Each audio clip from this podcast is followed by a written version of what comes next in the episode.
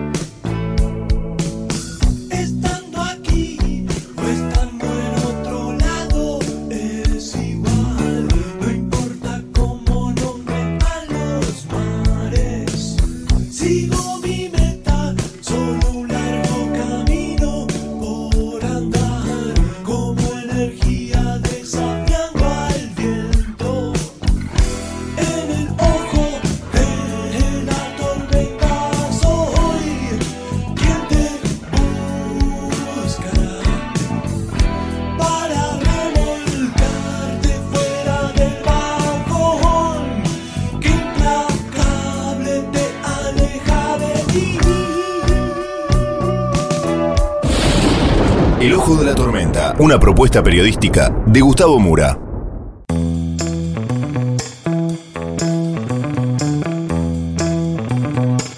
Bienvenidos al Ojo de la Tormenta. La tapa de hoy es La Argentina es un cuento macabro.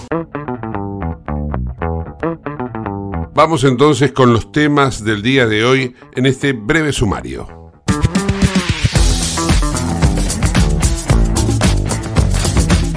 Desde el ojo de la tormenta venimos sosteniendo que la inseguridad es el principal problema que tienen los argentinos. Eh, esto prácticamente corta al medio a la sociedad independientemente de la posición económica o social que estén atravesando.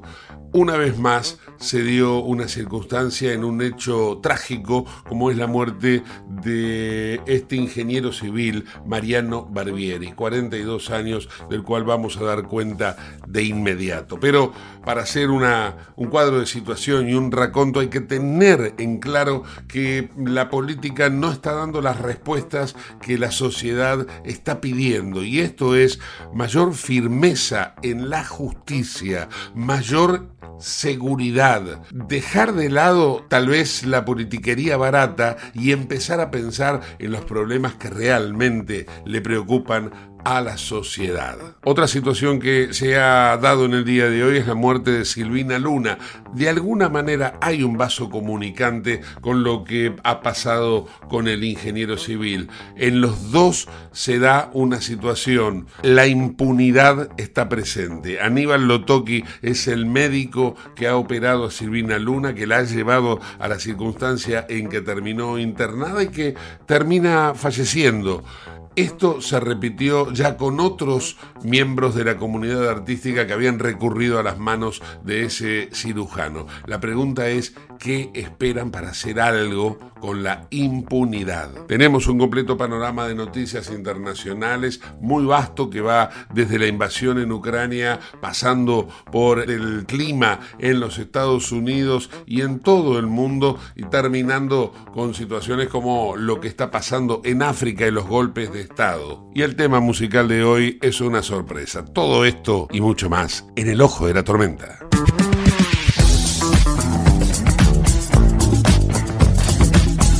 Auspicia este programa Autopiezas Pana. Más de 30.000 productos en stock y más de 30 años brindando seguridad para tu vehículo. No te olvides de visitarlos en la web pana.com.ar o llamarlos al 42504220. Autopiezas Pana, tu socio estratégico. Dirección Avenida La Plata 1933, Quilmes Oeste.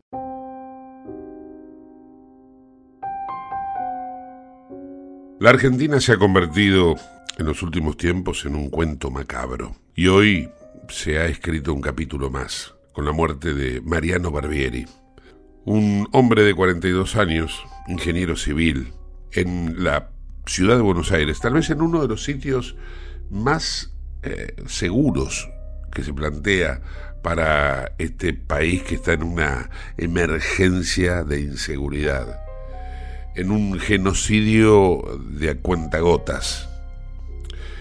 Mariano, recientemente padre de Luca, su bebé, que concibió con su pareja Mel, que hoy le ha dejado un mensaje muy triste en redes sociales y que en un ratito lo vamos a recorrer.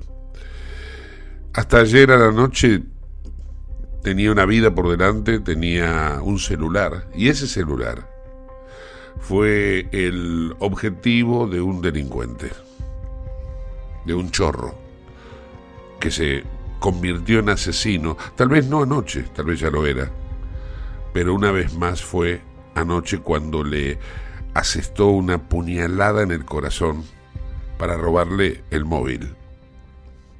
Mariano alcanzó a hacer algunos pasos, ingresó en una heladería de la firma Cremolati, que está en Avenida del Libertador y la Finur, y pidió ayuda como pudo. Una de sus últimas palabras fue, no me quiero morir. Explicó que se llamaba Mariano, que tenía un Instagram, que podían chequearlo, y se desplomó. Llamaron al 911, llegó la ambulancia, lo trasladaron al Hospital Fernández y trataron de intervenirlo quirúrgicamente, pero después explicaría el doctor Crescenti que eh, el, puntazo que le dieron había roto la válvula órtica y que se le había inundado de sangre el corazón y que era inevitable su muerte. Tan inevitable como la muerte, insisto, ¿no?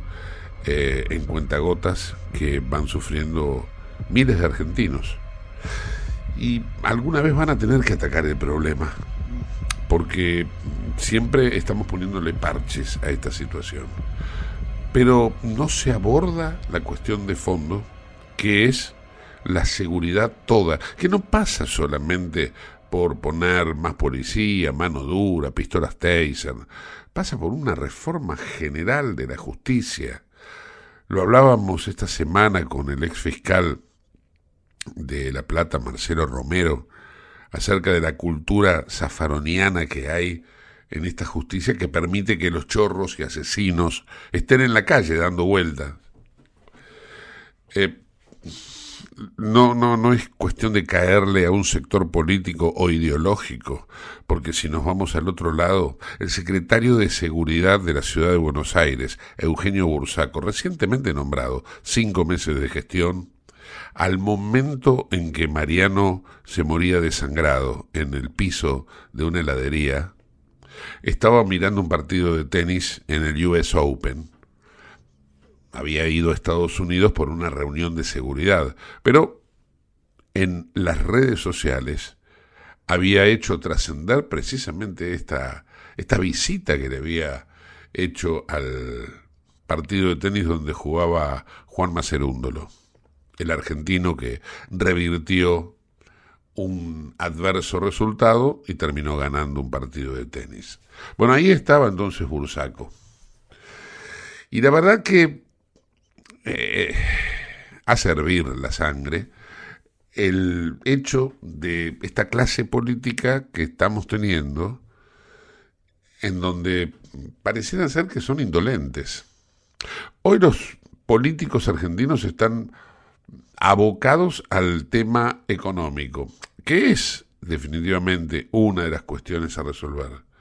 Pero venimos hablando, venimos votando en medio del el charco de sangre de la muerte de Morena.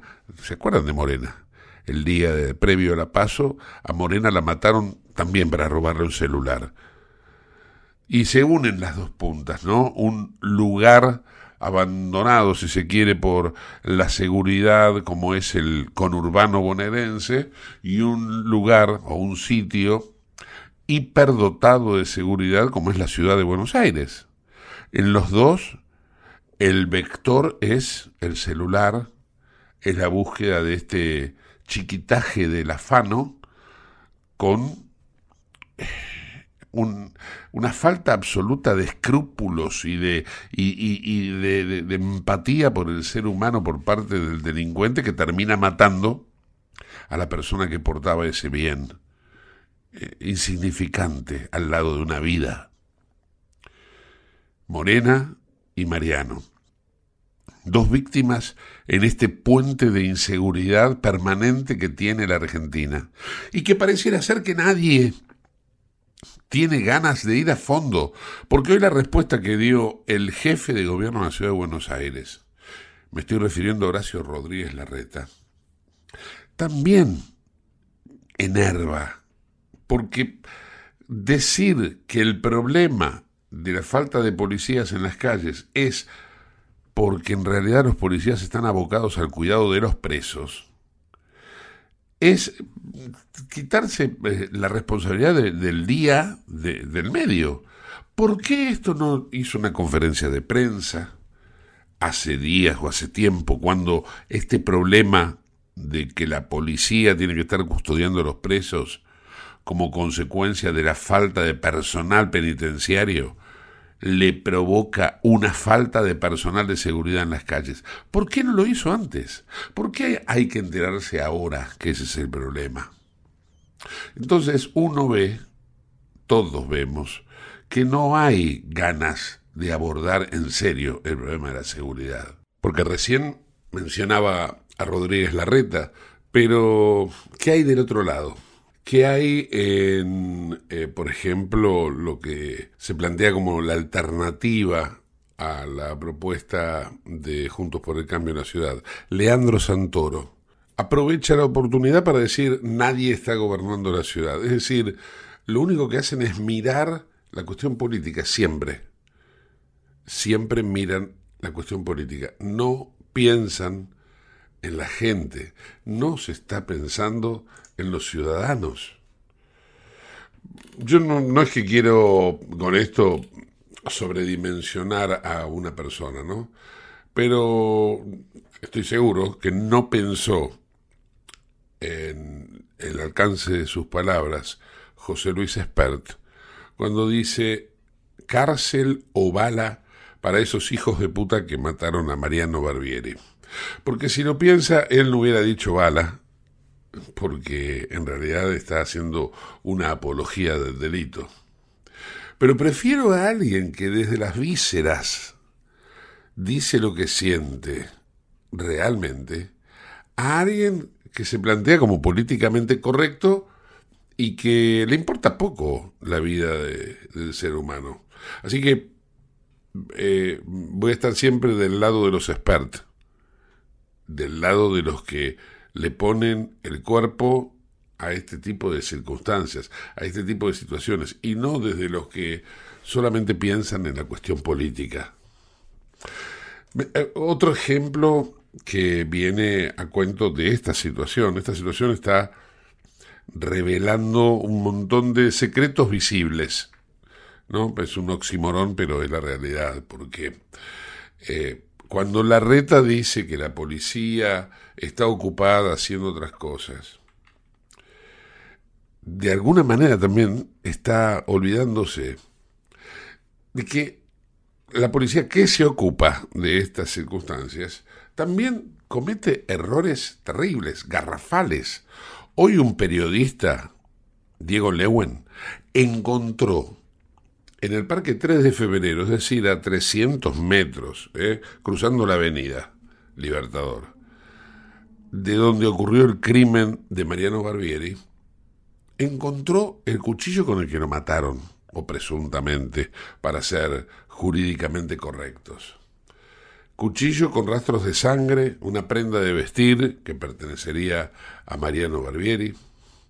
Entonces, ¿qué, ¿qué hizo el periodista? Llamó, obviamente, a la policía cuando llegó la policía, hicieron el cerco perimetral para que trabajen los peritos.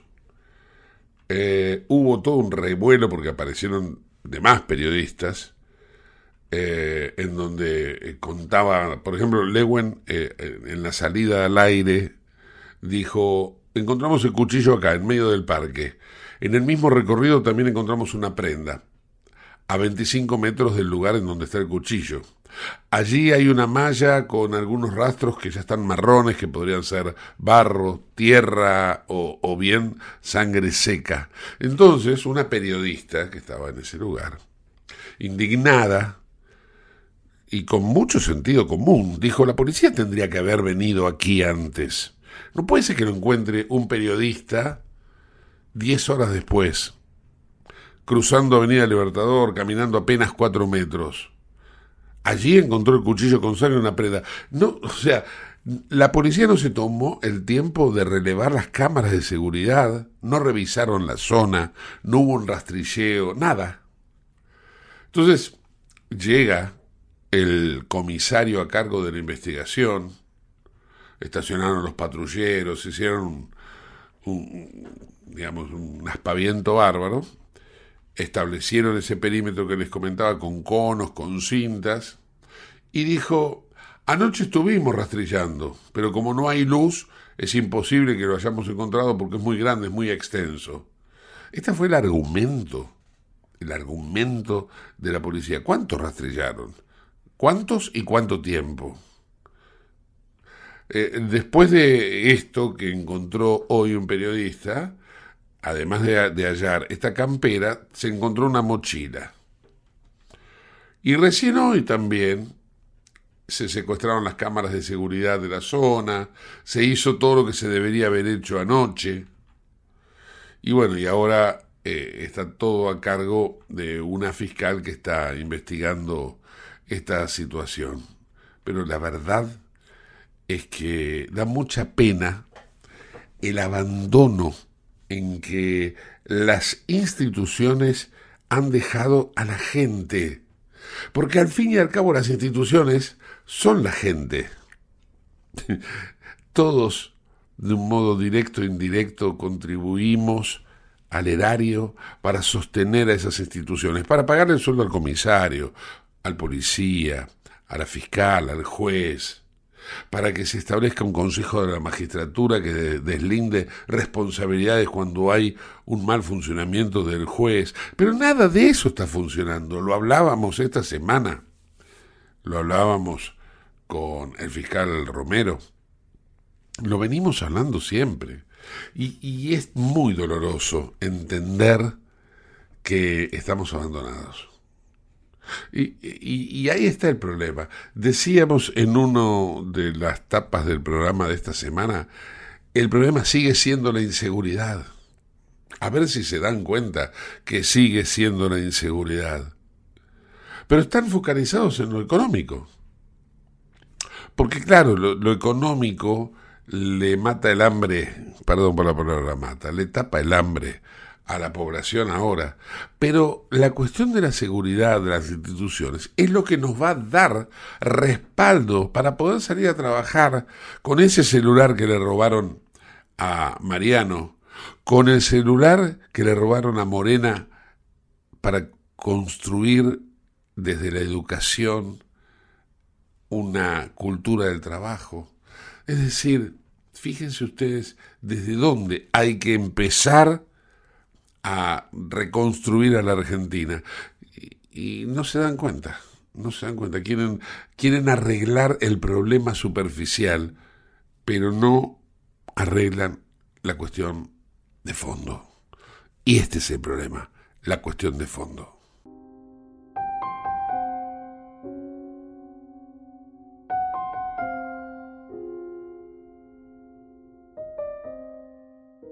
Comunicate con nosotros al 11 59 65 2020, el WhatsApp de Late.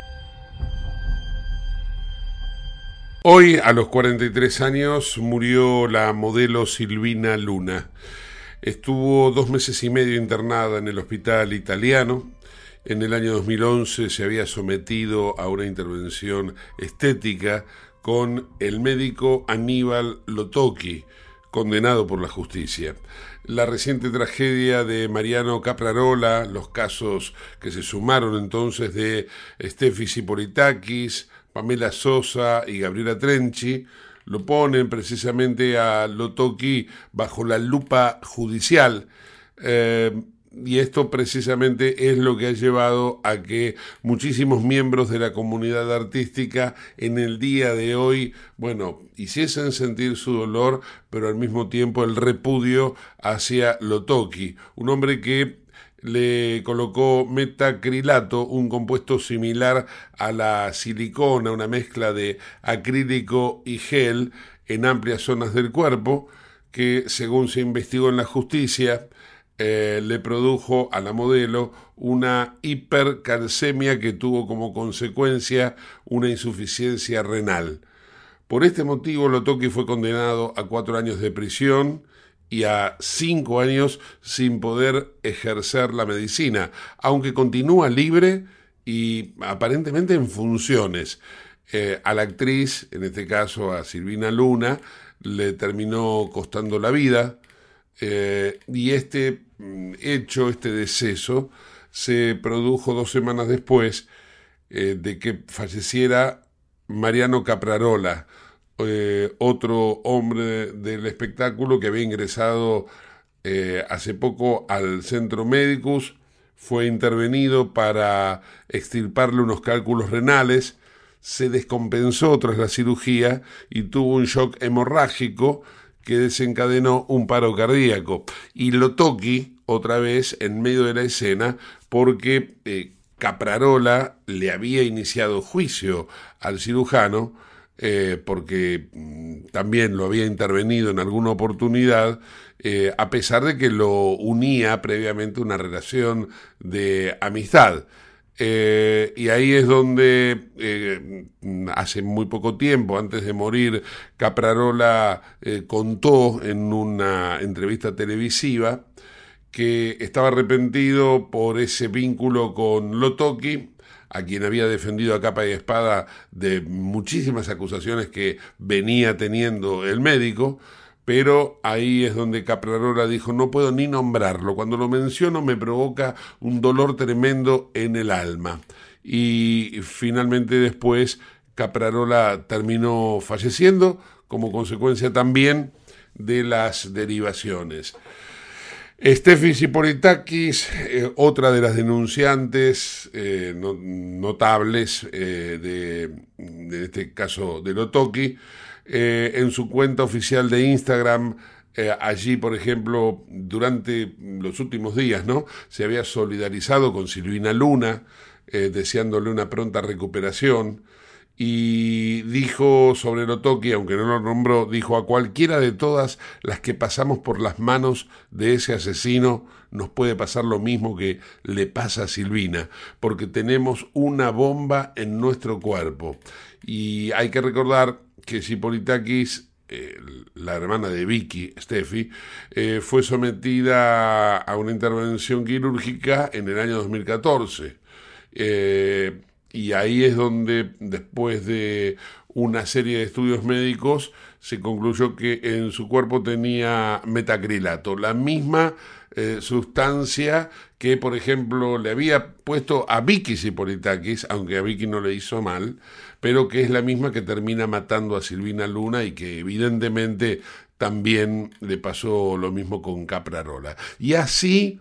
Eh, por ejemplo, se suman Gabriela Trenchi, que estuvo cuatro meses internadas eh, en la clínica Los Arcos, eh, dijo que no podía moverse, que era un vegetal, que pensó que iba a morirse, ni la morfina le sacaba el dolor.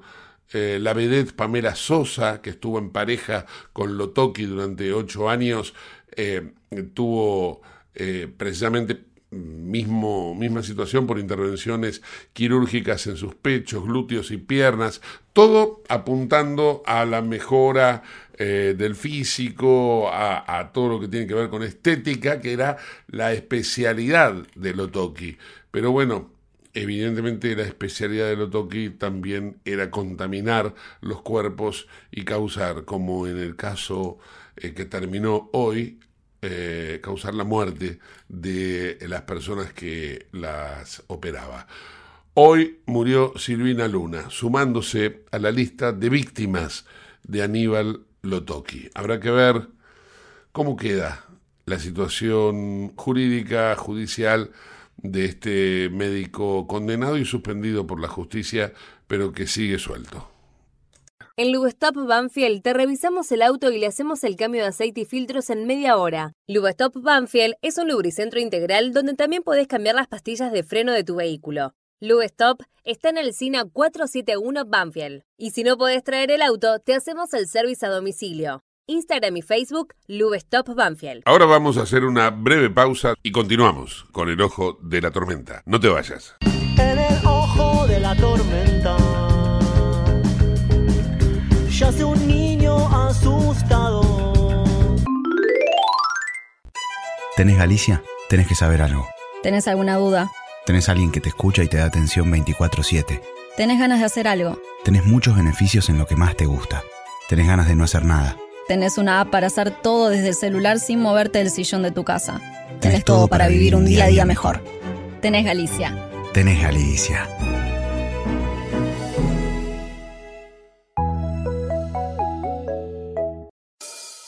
En el ojo de la tormenta se suspira la verdad. En el ojo de la tormenta es momento de bailar. Ya tu alma vuela libre. esperando el huracán. Dime algo que me rompa. Pronto nada quedará.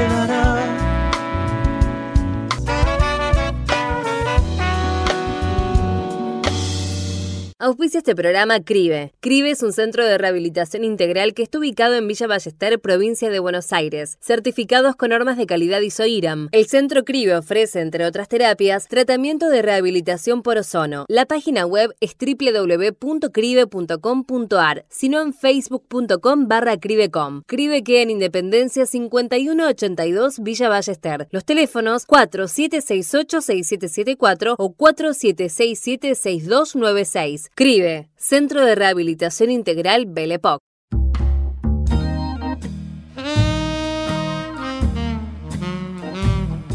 Bueno, para complementar un poco las informaciones que eh, componen hoy la propuesta periodística, les digo que el gobierno está abocado a cumplir con las metas del Fondo Monetario y a partir de allí es donde Massa ha tomado algunas medidas, por ejemplo, frenar gastos no esenciales para arrimar un poco sin aplicar lo que ellos no quieren usar, la palabrita que se denomina ajuste.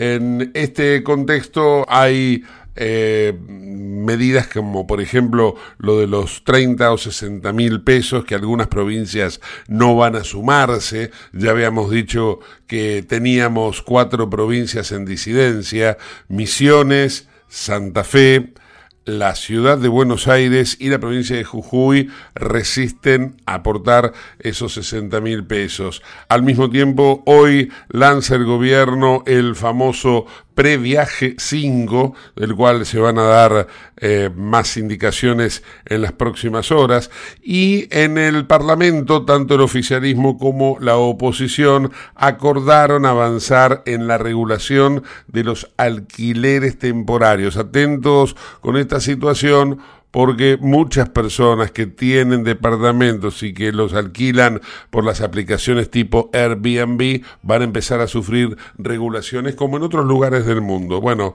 vieron el, el digamos, la posibilidad de obtener un dinero de recaudación para el fisco y ahí es donde van a, a ahora posicionarse.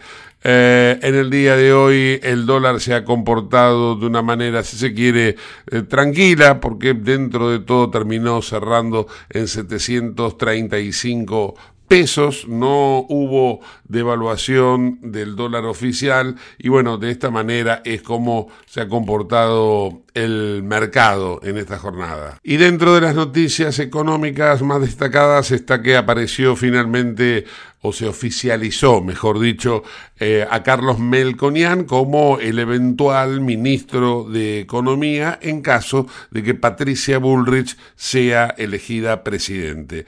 Esto es eh, tal vez lo más destacado que se ha dado en el día de hoy.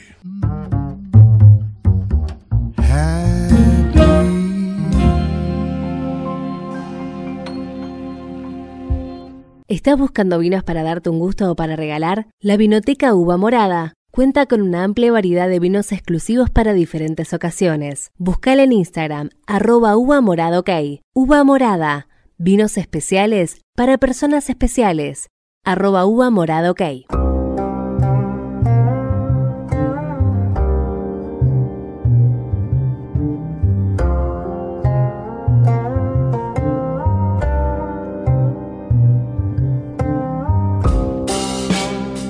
Ahora es momento de compartir un completo panorama de noticias, como es habitual, elaborado por Euronews.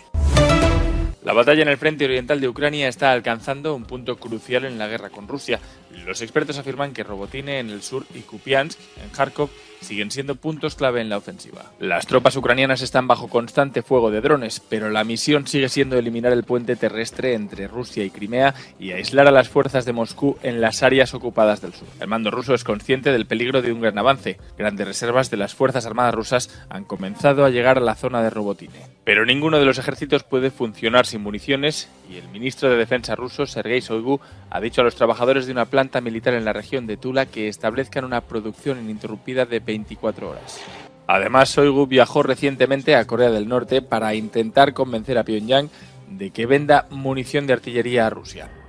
Por su parte, Rusia asegura que el ataque con aviones no tripulados del martes por la noche en el aeropuerto de Peskov no quedará impune. Un día después del funeral de Yevgeny Prigozhin, en secreto sembrado de pistas falsas y sin los honores de un héroe nacional, el Kremlin ha anunciado que la catástrofe aérea en la que murió el jefe del grupo Wagner pudo haber sido un crimen intencionado. Mientras investiga el accidente en el que murió la cúpula del grupo de mercenarios, Rusia ha desestimado una posible colaboración internacional en la investigación. El Kremlin rechaza de manera rotunda las acusaciones de la oposición y de políticos occidentales sobre que Putin esté detrás del siniestro en venganza por la rebelión de Prigozhin. La versión de un misil lanzado por error por las baterías antiaéreas rusas aún no ha desaparecido de las redes sociales, aunque las autoridades siguen inclinándose más por una explosión a bordo, un fallo técnico y ahora incluso un crimen intencionado. El huracán Idalia se degrada a tormenta tropical y continúa su avance por Georgia y las dos Carolinas hacia el Atlántico, donde se espera que llegue este fin de semana.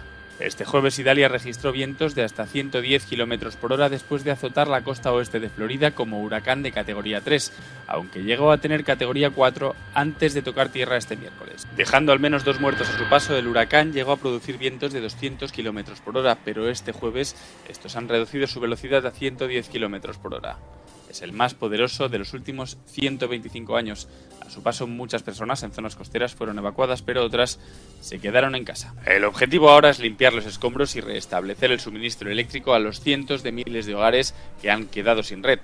Mientras tanto, ante la posibilidad de saqueos, los carteles advierten tú saqueas, nosotros disparamos. Los meteorólogos dicen que una rara superluna azul podría elevar aún más las mareas por encima de los niveles normales, además del impacto destructivo de Idalia. Los golpistas de Gabón vuelven a conectarse al mundo. Según ha anunciado en rueda de prensa el nuevo jefe del país, el general Brice Oligui Nguema ha ordenado la reconexión de las cadenas internacionales de radio y televisión. Nombrado presidente de transición, Nguema no ha aparecido en público en los tres comunicados realizados hasta ahora por la Junta. El que ha aparecido es el depuesto presidente Ali Bongo, que se encuentra bajo arresto domiciliario y ha sido acusado de alta traición contra las instituciones del Estado. En un video difundido por una fuente anónima, el presidente pide a sus amigos de todo el mundo que hagan ruido contra los golpistas. Mientras tanto, en las calles hay signos de euforia. Miles de personas manifiestan su apoyo al golpe de Estado que ha puesto fin a la dinastía Bongo, en el poder desde 1967. El golpe, el segundo que se produce en África en un mes, se produjo tras la discutida reelección de Ali Bongo como presidente del país. Los ministros de Defensa y Exteriores de la Unión Europea han abierto la puerta a la posibilidad de imponer sanciones a Níger después de que el mes pasado fuerzas militares depusieran al presidente Mohamed Bazoum, elegido democráticamente en 2021. Níger y ahora también Gabón se han sumado a Burkina Faso, Guinea, Mali y Chad, los países africanos en los que el ejército ha tomado el control en los últimos años. Los expertos afirman que estos golpes parecen ser contagiosos es decir, que existía un tabú contra la toma de poder inconstitucional que se ha roto y eso pone en riesgo a la propia Europa. El año pasado, Níger fue el segundo exportador de uranio en bruto a la Unión Europea después de Kazajstán, pero a pesar de la reciente crisis, parece que por ahora no existe una amenaza inmediata para los suministros de la Unión Europea. La dictadura de Augusto Pinochet dejó una herida que todavía sigue abierta en Chile, que es la de los miles de detenidos que siguen desaparecidos. Las detenciones comenzaron apenas se produjo el alzamiento militar en 1973. En 1990, con la vuelta de la democracia, se instauró una comisión que reconoció a las más de 3.200 víctimas que dejó la dictadura. En 2003 se abrió otra comisión oficial que reconoció a cerca de 38.000 torturados. Ahora, el presidente de Chile, Gabriel Boric, da un paso histórico con el Plan Nacional de Búsqueda de Verdad y Justicia. Y es que emocionado, el presidente ha reconocido que la justicia ha tardado demasiado. El Estado de Chile asume por primera vez la búsqueda de los 1.162 desaparecidos durante la dictadura. En vísperas del 50 aniversario del golpe militar de Augusto Pinochet, el presidente del país, Gabriel Boric, lanza el Plan Nacional de Búsqueda de Verdad y Justicia, la primera iniciativa oficial de este tipo y una de sus principales promesas de gobierno. Tengo la convicción que democracia es memoria y es futuro. Y no puede ser la una sin la otra. Y por eso nos reunimos hoy para firmar este decreto que consolida el Plan Nacional de Búsqueda, Verdad y Justicia con ocasión de la conmemoración del Día Internacional del Detenido Desaparecido. El presidente también ha señalado que el plan tendrá una gobernanza permanente y un presupuesto asignado, por lo que existirá como un instrumento de política pública que deberá ser implementado, ejecutado y respetado por todo gobierno. Un plan que pretende ayudar a las familias de los desaparecidos, quienes se han encargado de la búsqueda de sus seres queridos durante décadas. Una epidemia de gripe llega a la costa atlántica sur de la Patagonia Argentina, Decenas de lobos marinos han muerto a causa de la infección. Unos 50 ejemplares de esta especie de mamíferos marinos aparecieron muertos en el área natural protegida de Punta Bermeja, en la provincia patagónica de Río Negro. Este es el último de una serie de episodios similares registrados desde mediados de agosto. El primer caso positivo se detectó el 11 de agosto en Tierra del Fuego, en el extremo sur del Atlántico, tras la aparición de una veintena de lobos marinos muertos. Las autoridades recomiendan no acercarse a los lobos marinos muertos en la costa, ya que la gripe aviar también puede contagiar a las personas. El líder republicano en el Senado de Estados Unidos, Mitch McConnell, de 81 años, se queda en blanco durante más de medio minuto frente a las cámaras en el segundo episodio de este tipo en las últimas semanas. El senador parecía inmóvil e incapaz de hablar en una rueda de prensa después de un evento en Kentucky. McConnell sufrió una situación similar en julio mientras hablaba con los medios. Este miércoles se le preguntaba si estaba listo para presentarse a la reelección de 2026. En Japón, el primer ministro Fumio Kishida publica un vídeo en el que aparece comiendo pescado de Fukushima y asegura que está delicioso. Trata así de disipar los temores sobre el consumo de productos locales tras el vertido de las aguas contaminadas y procesadas de la accidentada central nuclear. El proyecto de tirar más de un millón de toneladas de líquido radioactivo depurado genera una fuerte oposición entre la población, además de las críticas de China que ha suspendido sus importaciones de productos marítimos procedentes de Japón. La policía israelí ha disparado y matado a un joven palestino de 14 años que apuñaló a un hombre en una estación de tren de Jerusalén. Los paramédicos israelíes dijeron que el hombre israelí estaba moderadamente herido. Anteriormente se produjeron enfrentamientos en un campo de refugiados de Cisjordania entre palestinos y sus propias fuerzas de seguridad. También hubo un intento de embestida contra un puesto de control militar. Los incidentes son los últimos más violentos de la zona. Casi 180 palestinos han muerto por fuego israelí este año.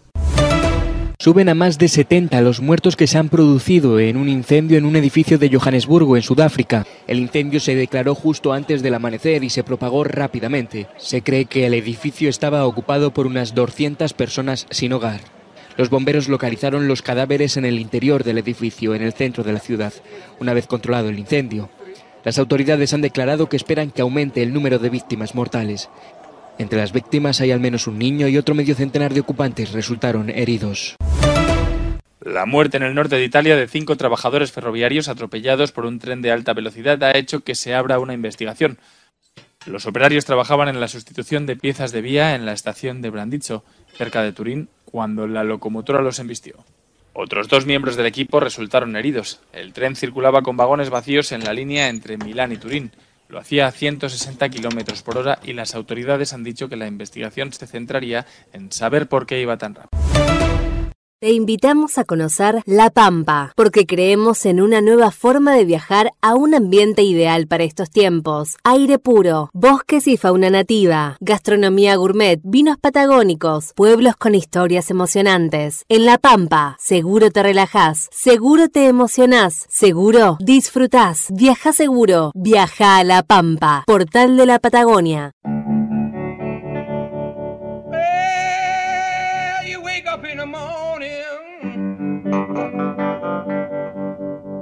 Work bell ring, and I march you to the table. You see the same old thing. Ain't no food upon the table. There's no fork up in the pan. Para el cierre de hoy, un clásico, podemos decir, de la década del 70, de los 80, Creedence Clearwater Revival con Let's the Midnight Special. Let the midnight special shine a light on me. Let the midnight special shine light on me. Let the midnight special shine a light on me. Let the midnight special